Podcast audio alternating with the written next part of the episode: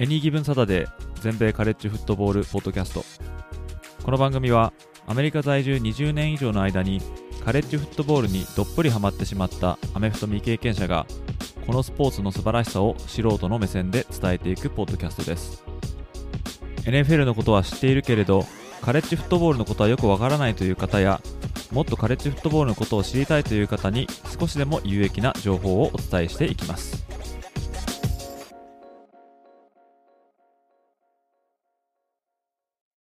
皆様ご機嫌いかがでしょうか？こちらは全米カレッジフットボールファンサイトエニーギブンサタデーがお送りするポッドキャストです。1ヶ月ポッドキャストチャレンジ。第16日目の今回はいつものようにチーム紹介となります。今回で14個目となるチーム紹介はクレムソン大学です。今回のエピソードでもマーチングバンドによるファイトソングを少しだけ紹介いたしますのでそれをお聞きになりたい方は、ぜひ Spotify のアプリでこのエピソードを聞いていただけると幸いです。それ以外のアプリで聞かれる場合は、そのファイトソングのパート以外は全て普通に聞くことができます。Hey, it's Kaylee Cuoco for Priceline. Ready to go to your happy place for a happy price? Well, why didn't you say so? Just download the Priceline app right now and save up to 60% on hotels. So, whether it's Cousin Kevin's Kazoo concert in Kansas City, go Kevin, or Becky's Bachelorette Bash in Bermuda, you never have to miss a trip ever again. So, download the Priceline app today. Your savings are waiting. Go to your happy place for a happy price. Go to your happy price, Priceline.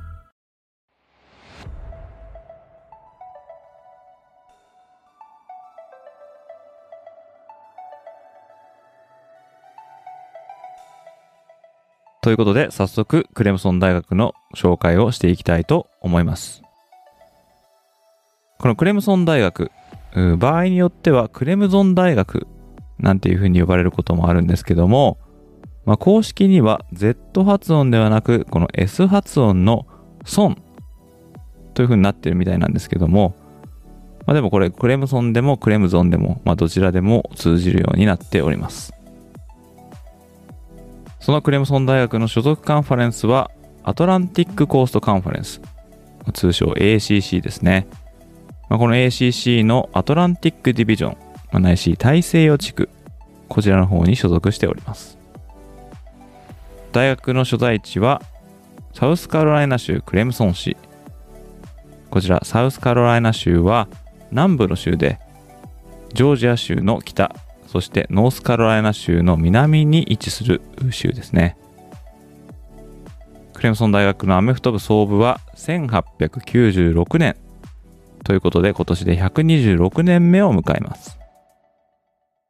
またクレムソン大学の本拠地、ホームスタジアムはメモリアルスタジアム。こちらの収容人員数は82,500人。えー、こちらの数字は全米15位の大きさとなっております。また、こちらのメモリアルスタジアムはデスバレーという通称もあります。これは近くにある丘の上にある墓地からスタジアムが拝めたことから、まあ、言われたということなんですけども、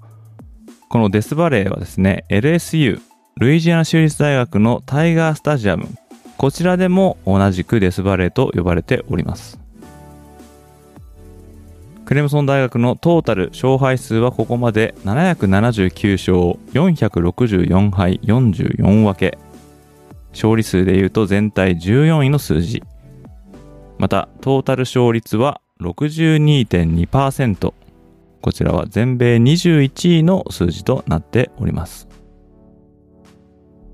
レギュラーシーズン後に行われるボールゲーム、こちらの方に出場した際の勝敗数は、これまで27勝22敗。そして、栄えあるナショナルタイトル、こちらを獲得した数は、ここまで3回。最後に獲得したのは2018年ということで、4シーズン前のこととなります。また、所属するカンファレンスのタイトルを獲得した数は、これまで26回。そして個人賞として最高峰のハイズマントロフィー、こちらを獲得した選手、クレムソン大学からは今のところまだ1人も出ておりません。そして現在のクレムソン大学の監督、こちらはダボスイーニ監督となります。今年で2014年目を迎えるスイーニ監督のクレムソン大学での勝敗数は150勝35敗。スウィーニー監督体制下で2016年と2018年にクレムソン大学は全米制覇を成し遂げております。ちなみにこの2016年度はクォーターバックがデショーン・ワトソン、そして2018年の優勝時はトレバー・ローレンスという2人のスター QB を擁して全米を制覇しております。さらに過去の主なクレムソン大学の監督をここでご紹介したいと思います。まずは1900年から1903年4年間クレムソン大学を率いたのがジョン・ハイズマン監督。まあ、この名前からも察することができると思うんですけども、ジョン・ハイズマン監督はかの有名なハイズマントロフィーの創設者、えー、この監督さんがクレムソン大学を4年間だけ100年以上前ですね、えー、指揮しました。次に紹介したいのは1940年から1969年までクレムソン大学を指揮したフランク・ハワード監督です。クレムソン大学を30年間指揮してその間カンファレンスタイトルを8つと取得してカレッジフットボールの殿堂入りも果たしております。またクレムソン大学のホームスタジアムであるメモリアルスタジアムのこちらのフィールドの名前にはフランク・ハワード監督の名前が付けられております。次に紹介したいのは1978年から1989年までチームを率いたダニー・フォード監督です。フォード監督指揮下でクレムソン大学は1981年に全米制覇を成し遂げております。そしてフォード監督は ACC のタイトルを5つ獲得して、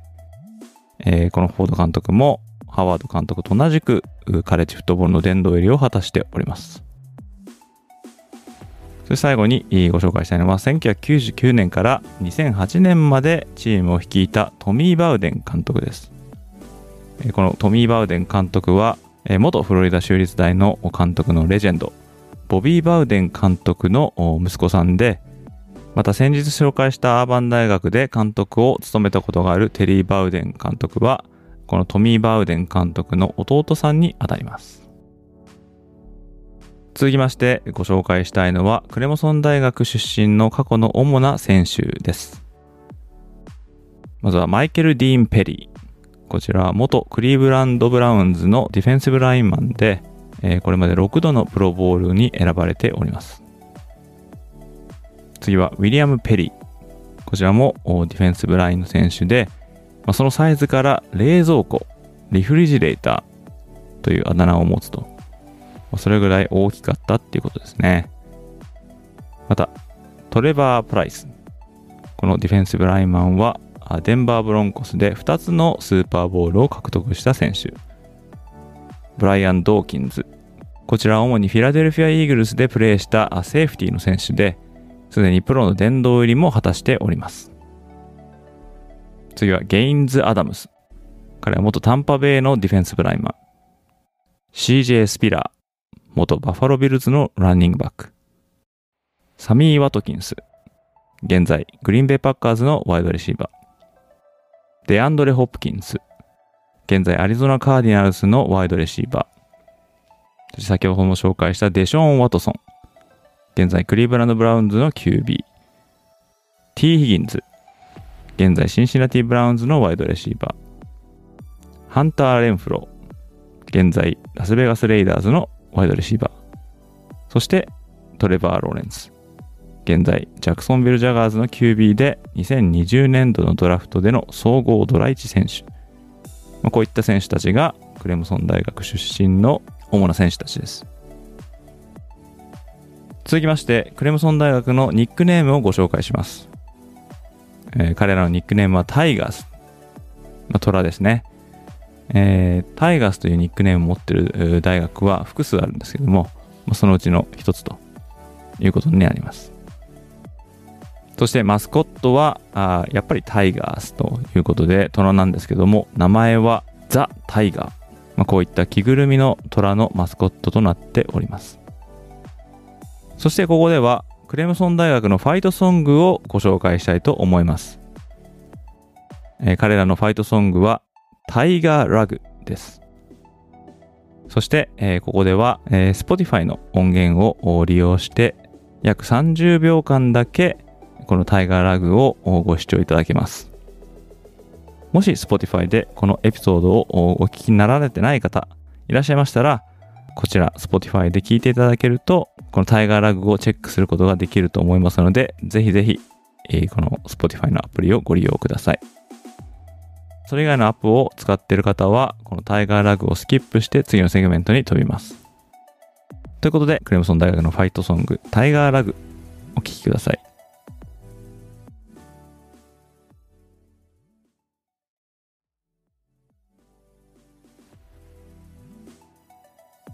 はい。次に紹介したいのは、クレムソン大学のライバルチームたちです。まずはじめに紹介したいのは、同じサウスカロライナ州のサウスカロライナ大学とのライバリーです。こちらのマッチアップはパルメットボールと言われておりますけども、このパルメットっていうのは、あサウスカロライナ州に群生する樹木のことですね。えこのパルメットボールですけども、サウスカロライナ州で最大のチケットセールスを誇るという毎年恒例のイベントですけども、現在までこちらのマッチアップでは、クレムソン大学が72勝42敗4分けでリードしております。続きまして、ジョージア工科大学とのライバリー。こちらも有名ですね。現在、クレムソン大学が7連勝中なんですけども、総合戦績ではジョージア工科大学が50勝34敗2分けでリードしております。また、ジョージア大学とのライバリーも有名です。初顔合わせが1897年ということで、えーこれまで64回の対戦があります。まあ、双方のキャンパスがたったの74マイル。こちら約120キロメートルぐらいなんですけども、まあ、これぐらいしか離れていないというですね、隣り合った州のボーダーライバリーということですけども、こちらの方はこれまでジョージア大学が43勝18敗4分けでリードしております。そして最後に紹介したいライバリーは、ノースカロライナ州立大学とのライバリーです。こちらのマッチアップは別名テキスタイルボールと呼ばれておりますけども、このテキスタイルっていうのは、これ布生地のことなんですね。えーなぜこんな名前がついたかというと、クレムソン大学とノースカロライナ州立大学が、この布生地生産学で有名だったと。まあ、いったところから、テキスタイルボールという名前がついておりますけども、こちらの方はクレムソン大学が59勝29敗1分けでリードしております。そして最後にクレムソン大学のトラディションをご紹介したいと思うんですけども、まずはハワーズロックです。このハワーズロックはですね、先ほどもご紹介した1940年から1969年までチームを指揮したフランク・ハワード監督の名前がついております。かつてですね、このハワード監督が友人からギフトとしていただいたこのフットボールぐらいの大きさの石、まこちらがまああるんですけども、まあ、ロックですね。このハワード監督はこのギフトとしてもらった石を、まあ、取り立てて重く思わずに、まあ、自分のオフィスのドアを止めておくようなものに使っていたということで最初の方は、まあ、普通のただの石みたいな感じで扱われていたんですけどもそのうちですね邪魔だからどっかに持ってけというふうにスタッフに言ったらしいんですけども、まあ、それを言われたスタッフがその石をですね、えーこのメモリアルスタジアムの東のエンドゾーンの奥の坂のてっぺんに飾ったと。で以来ですね選手が入場する際にはこの石を通っていかなければならなかったんですけども1966年のバージニア大学との試合でこの入場の際ですね選手がついに、まあ、これにつまずくというアクシデントが起きたんですけども試合の方はですね、40対35で勝つということで以来この石は幸運の石として親しめられるようになったということで、選手は入場時にこの石を撫でて、スタジアムの方に入っていくというのが伝統的なものになっております。またライバルであるサウスカロライナ大学との試合前24時間の間にはこの石を守るために守衛がつくことでも知られておりますそしてこれに関連するトラディションとして、まあ、選手たちの入場、まあ、こちらでは Running Down the Hill みたいに言われてるんですけどもあ選手たちはですねこのハワーズロックを撫でた後に坂の上からフィールドまでのこの緩やかな坂をこう走って降りていくっていうのがですね、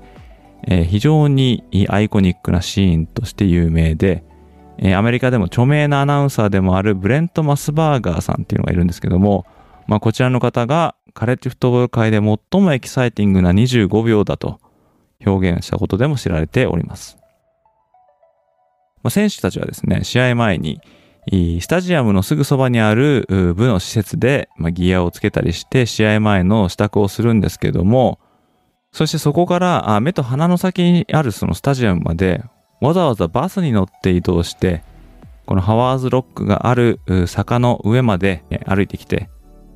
そこからフィールドまで一気に走り降りると。まあ、こういったシーンが非常に有名ですね。まあ、こちらの方はですね、動画の方を概要欄に載せておきますので、えお時間があればぜひチェックしてみてください。クレムソン大学は1980年代に一時代を築きますが、90年代から2010年代に入ると、おまあ、中の上とか、まあ、上の下といった強いというには少し何か足りないようなチームっていう印象がありました。そんなことからいいところまで行くけれども、いつも最後でこけてしまうっていう意味で、まあ、クレムソニングなんていうですね、まあ、不名誉な造語もできたほどでした。しかしながら、ダボス・ウィーニー監督意識下で2015年以降は、めっきりと力をつけて、プレーオフには6回出場して、そのうち2度ナショナルタイトルを獲得するなど、現在はカレッジフットボール界を代表する上昇チームに成長しました。リッチな伝統、そしてスウィニー監督の自由なスタイルで、クレムソン大には毎年逸材が入部しており、まあ、SEC チームやビッグデンチームばかりが取り出される中で、ACC のクレムソン大学は今後もカレッジフットボール界を大いに盛り上げてくれると思います。ということで以上がクレムソン大学のチーム紹介となります。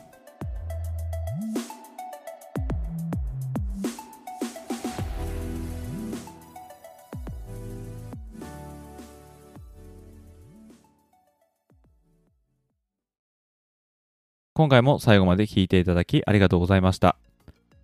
このポッドキャストをもっとたくさんの皆様にお伝えするために、